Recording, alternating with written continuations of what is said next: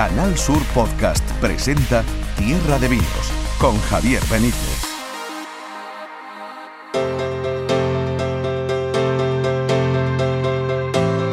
Bienvenidos una vez más a una nueva entrega de Tierra de Vinos y hoy además estamos encantados como siempre de acompañaros de poder estar aquí en nuestros podcasts de Canal Sur Radio. Hoy vamos a hacer un monográfico porque esta semana ha sido una semana importante para los vinos generosos, tradicionales, andaluces en Madrid. Allí se ha celebrado, este lunes se celebraba el lunes 27 de febrero, el lunes 26 de febrero mejor dicho, se celebraba el octavo Salón de los Vinos Generosos de Madrid, en uno de los hoteles más conocidos de la capital, en el Eurobuilding. Allí se daban cita 35, más de 35 bodegas, la mayoría andaluzas, la mayoría del Marco de Jerez, de Montilla Moriles, de Málaga, pero también las había de Alicante, de Galicia, del Priorat, para poner en valor como dicen los modernos, a mí no me gusta esto de poner en valor, para defender, para presumir de los vinos generosos y sobre todo para hacer negocio con los profesionales.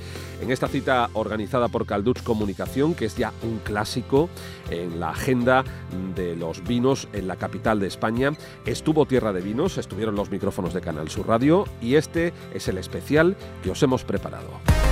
Canal Sur Podcast. Tierra de Vinos con Javier Benítez.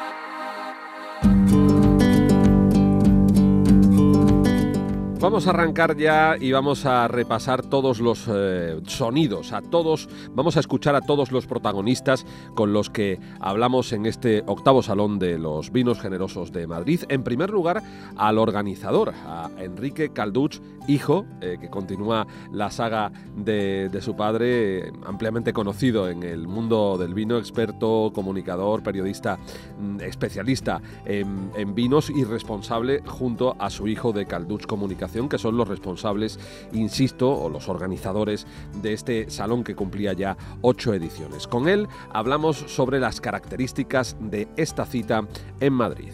Sí, así es. Este año son 35 las bodegas participantes.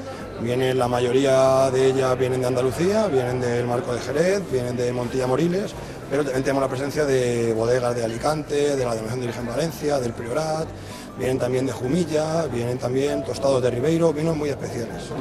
Eh, los vinos generosos que hace tiempo que ya eh, algunos nos daban por defenestrados, sin embargo vosotros lleváis muchos años apostando por este sector concreto y esta tipología concreta de vinos y con buenos resultados.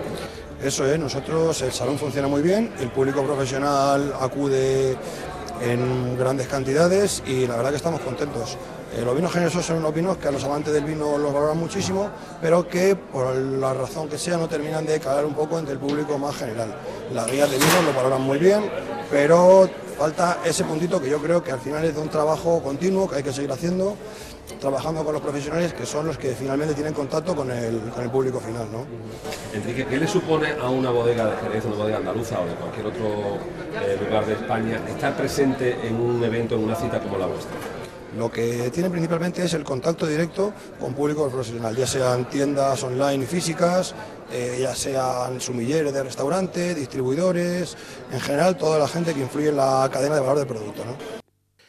Y paseando entre los stands de. entre los expositores de este, de este octavo Salón de los Vinos Generosos de Madrid, nos vamos con, una bodega, eh, la bodega Espinosa de los Monteros, que recientemente hablábamos de que está en una etapa de expansión.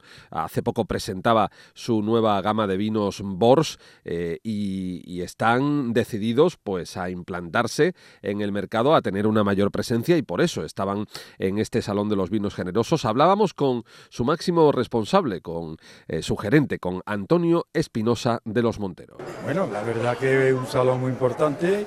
Para nosotros ya tuvimos el año pasado y creemos que puede ser una cosa importante para nuestra marca y que te dé a conocer los vinos nuestros en Madrid. Por eso es nuestra primera misión, que te conozca los vinos en Madrid.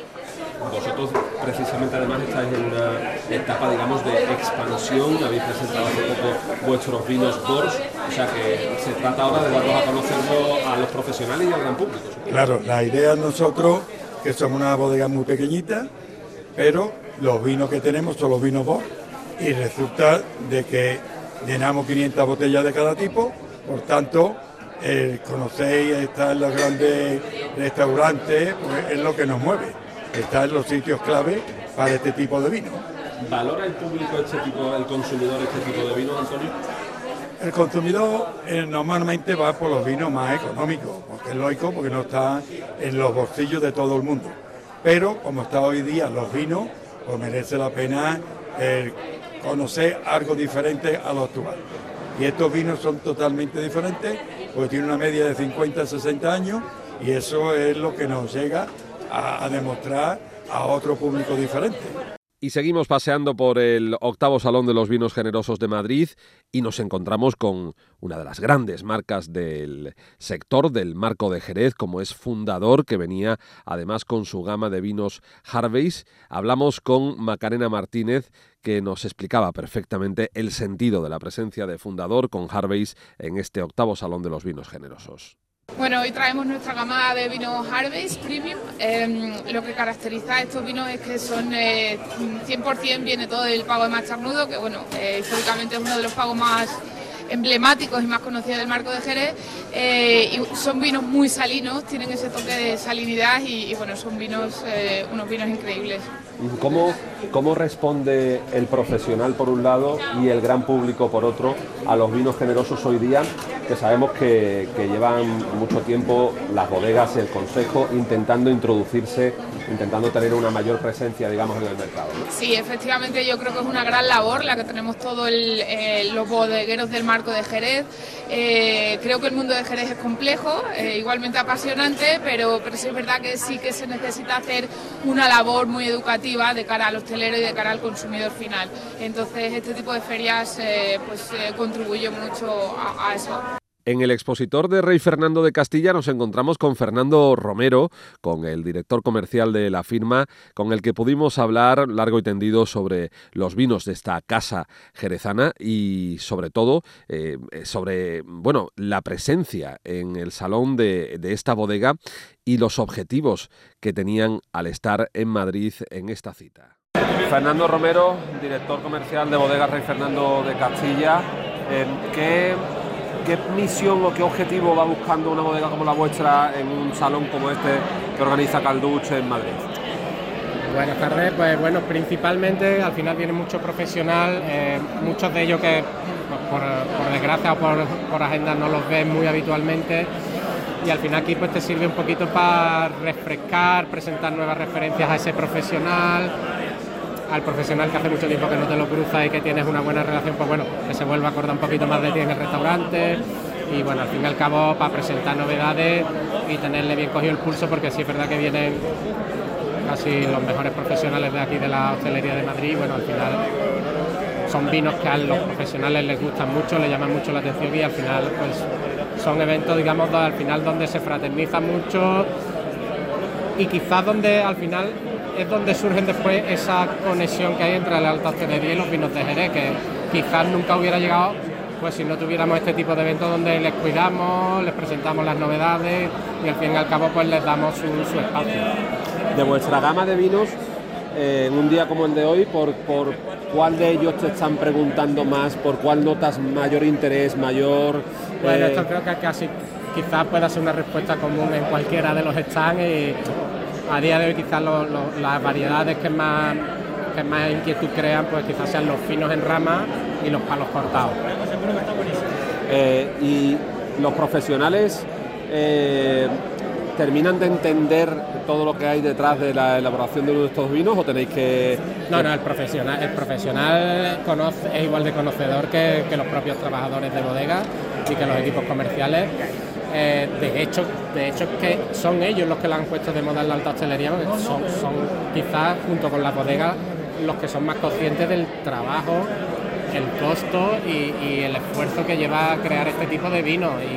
Y, de hecho por eso las bodegas al final estamos tan agradecidos a la alta hostelería porque no se entendería quizá el buen momento que tienen ahora las, camas altas de vino de Jerez sin, sin, ese, sin ese apoyo y ese esfuerzo que hace esa, esa hostelería en, en dar a conocer, en incluir en los menús maridajes, en oye, este plato tiene que ir con un jerez sí o sí, y ese tipo de conexión eh, es impagable y, surgen a raíz de este tipo de eventos y de, ¿no? de crear un espacio donde los profesionales puedan conversar, conocer de primera mano todo lo que hacemos en las bodegas.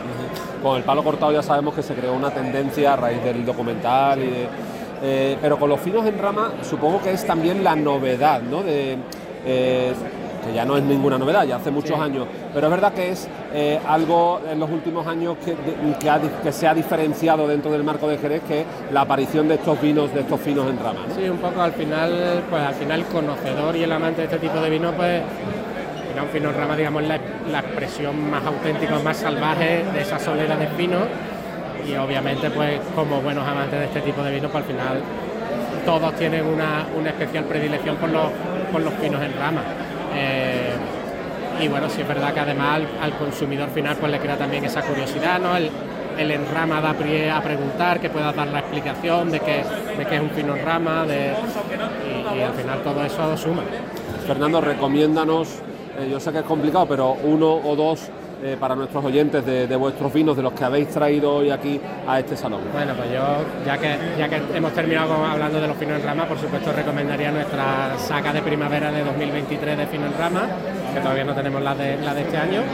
Y eh, rompiendo un poquito con, e, con, ese palo cortado, yo recomendaría nuestro amontillado antique, una amontilla con 20 años, con un perfil salino y sobre todo lo recomiendo porque para mí los amontillados el, el gran gastronómico dentro de Jerez. Eh, creo que tiene una versatilidad para comidas exóticas, comidas con pique, que yo soy un adicto al pique. Puedes maridar un amontillo casi con cualquier plato del mundo, de cualquier zona del mundo, y para mí eso es maravilloso. Y dentro de nuestros vinos, el hecho de que tenga la oxidativa, tenga la biológica, es un poco el vino más.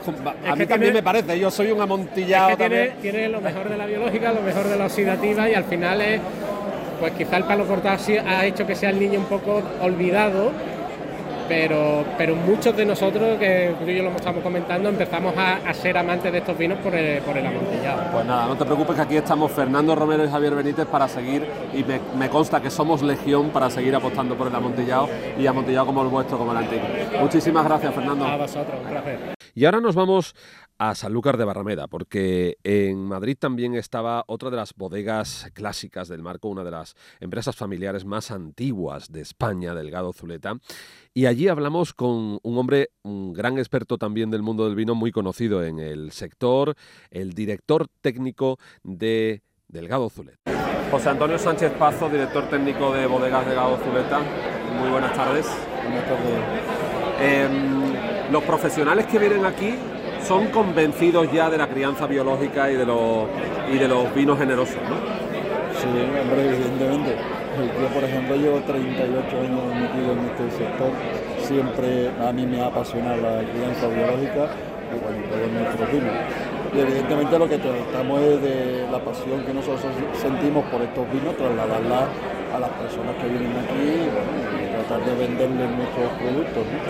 ¿En qué estado de salud se encuentra el vino tradicional andaluz, este vino generoso, este vino de crianza biológica mm, tan, tan especial, tan peculiar, que solo se hace, o casi solo se hace en sitios como Andalucía y que sin embargo es tan desconocido para, para una parte de, digamos, del mercado o una parte del público? Bueno, yo creo que estamos teniendo un punto de inflexión. Creo que cada vez más se conoce la manzanilla, cómo se elabora, eh, qué cuidado que tener con ello. Yo creo que el consumidor se está interesando cada vez más por ello y está yendo ya no a la manzanilla de feria fresquita, sino ya se está interesando por productos como la Goya, con 5 años, una, manzanilla con 5 años, con, los Goya, con, las presentaciones especiales de Goya como son los Magnus, con Barbiana, o sea, yo creo que hay ese cambio un poquito en el, consumidor eh, habitual de manzanilla, quiere conocer cosas nuevas y cosas con, una mayor, eh, eh, digamos, profundidad enológica. Y yo creo que eso es, lo que tenemos que transmitirle.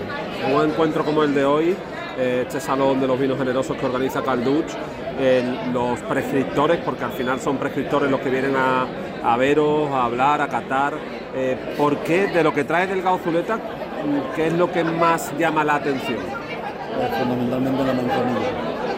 Eh, creo que bueno que, la manzanilla, la Goya y Barbiana son dos marcas que tienen una tradición, que ya tienen un nombre. y bueno, y gracias a Dios muchos pues vienen ya diciendo, oye, es que Os conocemos, conocen ya de antemano. nos conocemos la marca, conocemos la manzanilla y para nosotros pues, siguen diciendo que es una manzanilla de libro, que es espectacular, que es eh, la manzanilla clásica y que es lo que, lo que queremos. Delgado Zuleta es un- creo que es la bodega más antigua, mm, o de las más antiguas, si no la más antigua que hay en, en el marco de Jerez o en España. Este año cumplimos 280 años, o sea que bueno, somos la bodega más antigua del marco y además creo que somos la cuarta o la quinta eh, bodega familiar eh, más antigua de España. No la bodega, sino la empresa, Empresa familiar. Para usted como director técnico, como enólogo, jefe de, de la bodega, eh, eh, andar entre esas botas, ir catando esos vinos, supongo que, que tiene una, usted tiene una parte también de arqueólogo casi, ¿no? Bueno, yo creo que tengo ese privilegio, porque para mí yo considero que es un privilegio. Ir registrando botas en, en la bodega, bueno, como tú dices, de vez en cuando te encuentras una joya y dices, oye, ¿esto para qué lo voy a utilizar?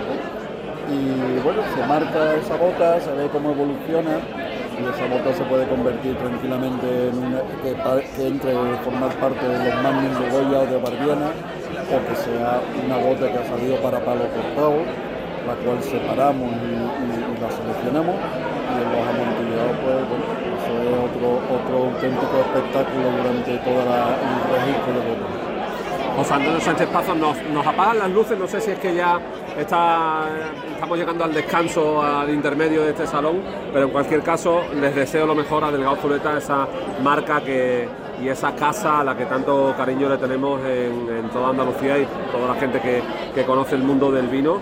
Y larga vida a Delgado Zuleta y a todos los vinos que, que hacéis eh, y que cada vez son más apreciados por no solo por los profesionales, que eso ya lo sabemos, sino ahí estamos subiendo el siguiente escalón, ¿no? El, de- el del gran público, ¿no? Totalmente. Ahí es donde nos queremos dirigir a, esas personas que, bueno, que conocen nuestro vino.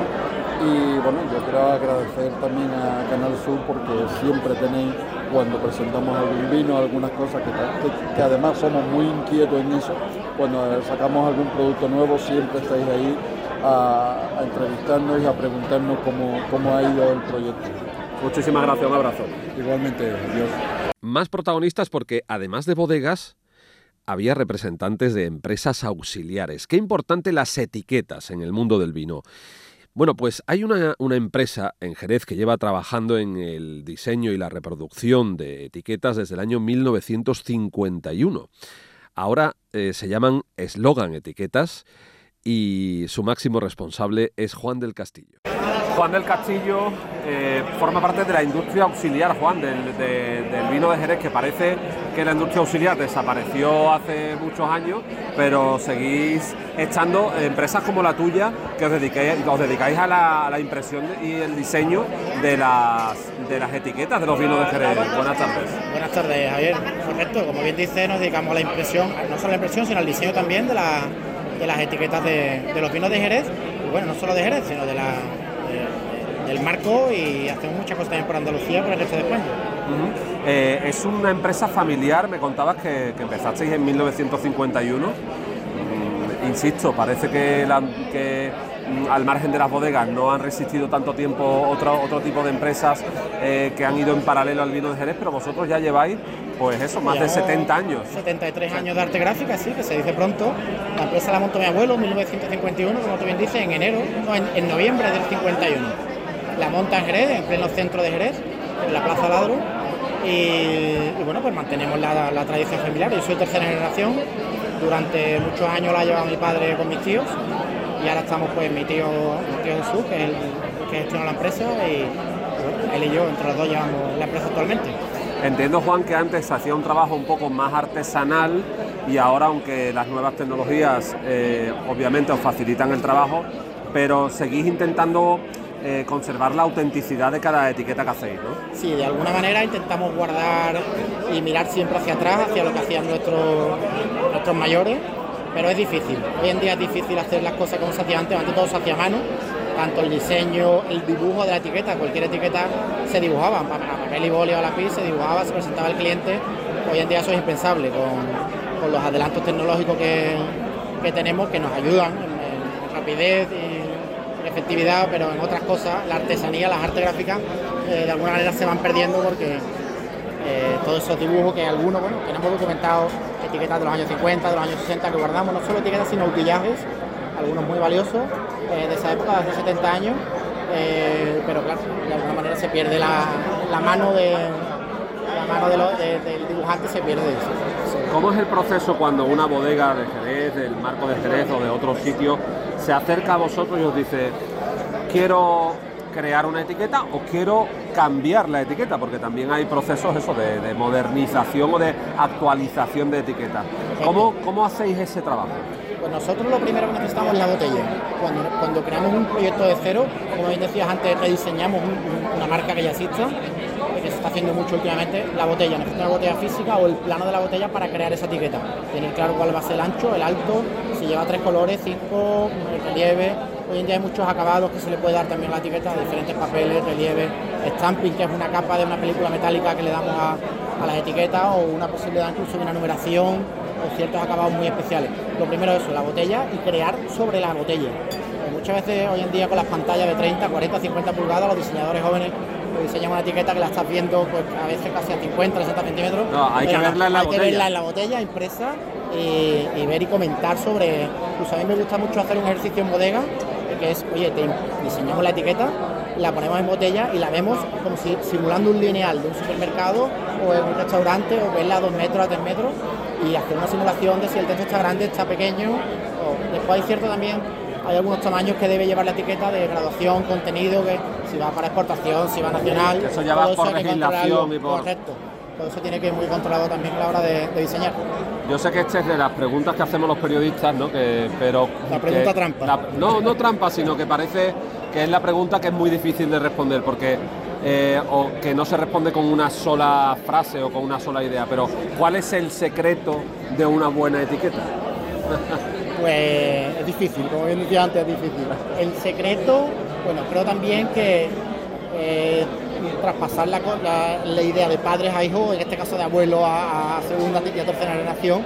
Eh, cuando entré en la empresa hace ya, diría que casi 20 años, eh, esa transmisión, esos mensajes que nos iban dejando, en este caso mi padre, porque yo mi abuelo no trabajé, pero todo lo que le deja mi abuelo a mi padre, mi padre y mi tío a mí, todo eso influye y eso intentamos marcarlo en el operario, los compañeros en el día a día. Eso es importantísimo, eh, saber cómo se hacían las cosas antes y de alguna manera esa vieja escuela, entre comillas.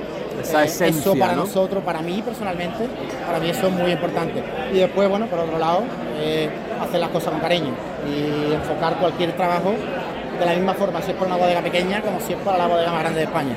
Eh, eso creo también que está parte del éxito. Bueno, no es que yo tenga éxito, pero creo que está la, búsqueda de la, del, gran trabajo, que siempre estamos en, en la búsqueda de lo mejor, del, creo que está ahí, enfocar cualquier trabajo de la mejor, de tu forma, de tu forma.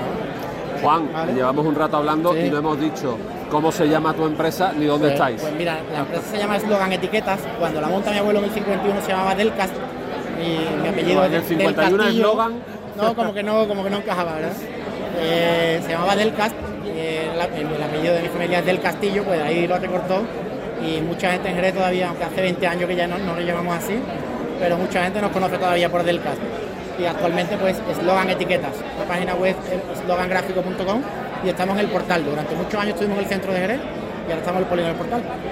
Pues Juan del Castillo, eslogan etiquetas, muchísimas gracias por atender a Tierra de Vino y te deseo lo mejor y que el día de hoy sea provechoso. Muchas gracias a ti. Bien, pues este es el repaso que queríamos hoy hacer a este octavo Salón de los Vinos Generosos organizado por Calduch Comunicación en Madrid este lunes 27 de febrero, donde estuvimos, donde recogimos todos estos sonidos y donde volvimos a pulsar la fuerza, el buen estado de salud de los vinos generosos andaluces, de Jerez, de Montilla, de Málaga eh, y, cómo, y cómo se presentan y cómo se defienden en la capital de España ante los profesionales. Así que larga vida a este salón y por supuesto a todas esas bodegas que siguen peleando por estos magníficos vinos generosos. Gracias por estar una vez más con nosotros y hasta la próxima entrega aquí en los podcasts de Canal Sur Radio de Tierra de Vinos.